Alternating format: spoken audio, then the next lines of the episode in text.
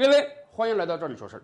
这两天啊，有一则新闻说，我国的一个厂商跟印度订购了超过十万吨大米，这是过去三十年以来啊，我国第一次从印度进口大米。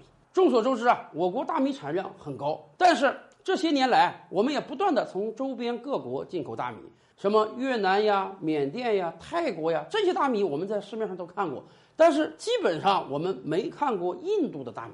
有的人可能说啊，是不是这个印度大米自己就不够卖呢？所以我们在市面上没有见到过，还真不是这样。按道理讲啊，印度这个粮食生产量还没有我国多呢，中印两个国家。总人口体量又差不多，都是十三四亿。但是大家可能想象不到的是，每年我们从海外各国进口大量的农产品。然而，印度不但自己不进口啊，人家每年光大米就出口超过一千万吨。这个事儿确实挺值得大家玩味的。西方世界很多媒体说，这些年来印度发展很快，有没有可能有一天超过中国？咱们就从吃这个事儿上就能做一个判断。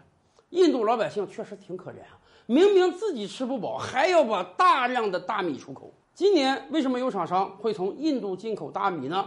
人家有专家说啊，因为今年印度大米报价特别低。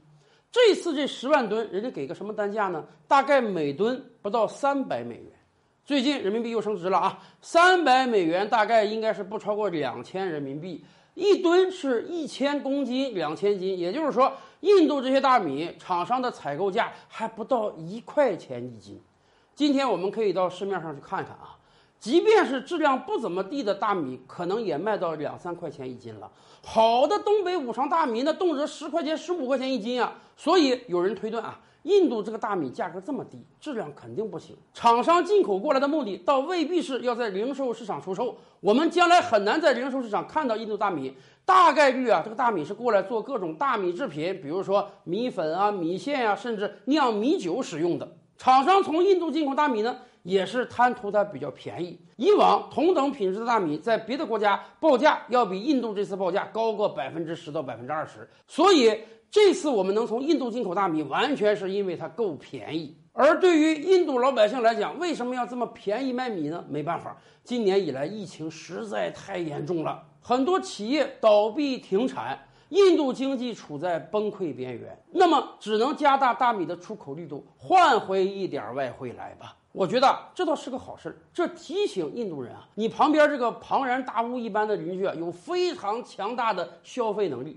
你每年出口那上千万吨的大米，如果你跟我们搞好关系，我们全都给你吃下来，那也是有可能的。而且你可能还有各种其他的初级农产品能卖给我们。你跟我们关系好，我们就能大量的购买，从这十万吨大米开始，越买越多。你跟我们关系不好，对不起，就像澳大利亚的葡萄酒一样。